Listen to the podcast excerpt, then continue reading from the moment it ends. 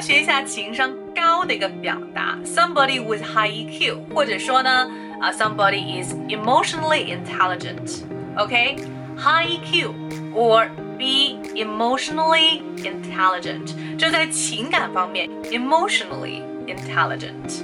好的，那么小小春 Jasper，他这个情商高体现在哪里呢？首先第一点，他会非常直接的表达自己的一些感受，虽然他看起来非常的 fragile，很很脆弱哈，但是他内心我觉得非常的强大，因为他敢说，Can you stop angry now? You're angry at me like for two days, three days，很多很多天哈。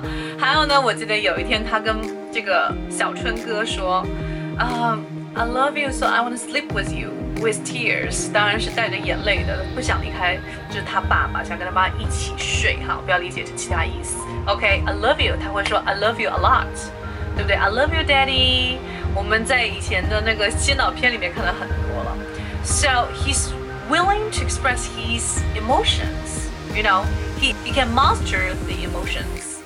那么主要的一个词就是 emotion 这个词，情感。 OK，会表达自己的情感，express his emotion. Like lots of men, he finds it hard to express his feelings and his emotions. 像很多男人一样，他觉得表达自己感受和情感是非常难的一件事情。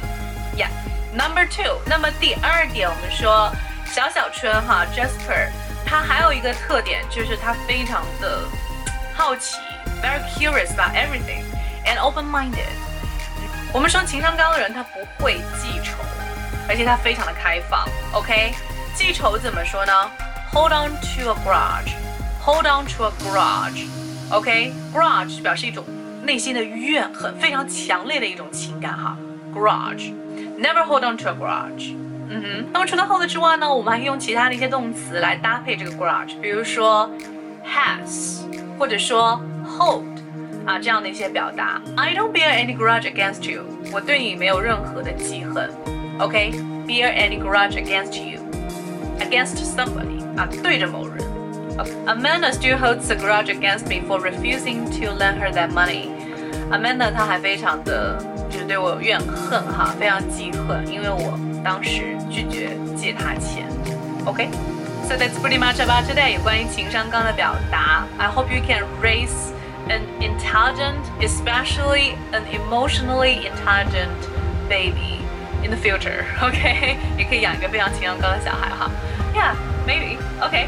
So 有关于今天的问答呢，我想给大家提一个问题，就是有关于记仇这个词组是怎么说呢？大家可以联系我的微信，加入我们的学习群，我的微信是三三幺五幺五八零。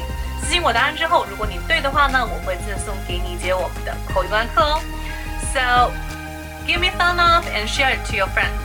点个赞再走，然后呢，分享到朋友圈，吸引更多、结交更多啊喜欢英文的朋友哈。我希望大家是一个 family family。OK。That's pretty much for today. Bye bye, bye bye, bye bye, bye bye, bye bye.